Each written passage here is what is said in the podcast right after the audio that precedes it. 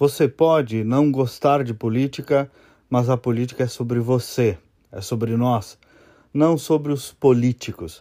Nessa semana nós temos um exemplo disso aqui no Rio Grande do Sul, na área da agricultura.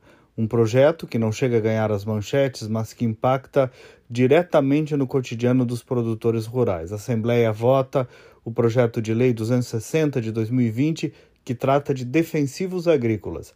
É um tema que se presta a narrativas falaciosas, como se tratar de defensivo fosse algo contra a agricultura ou o meio ambiente. Só que muitas vezes é apenas preconceito, desinformação ou ideologia.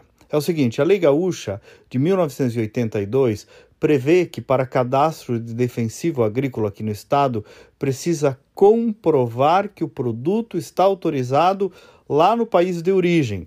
Mas essa exigência só existe aqui no Rio Grande do Sul, porque a Constituição e outra lei posterior a 82 determinaram a competência federal para o tema. Aos estados cabe só cadastrar.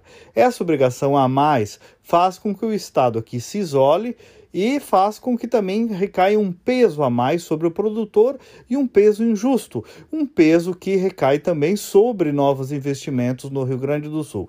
A lei proposta, então, quer apenas igualar os requisitos gaúchos aos demais estados brasileiros. Simples, não é retrocesso, não é atentado ao meio ambiente, não é mais agrotóxico, nada disso.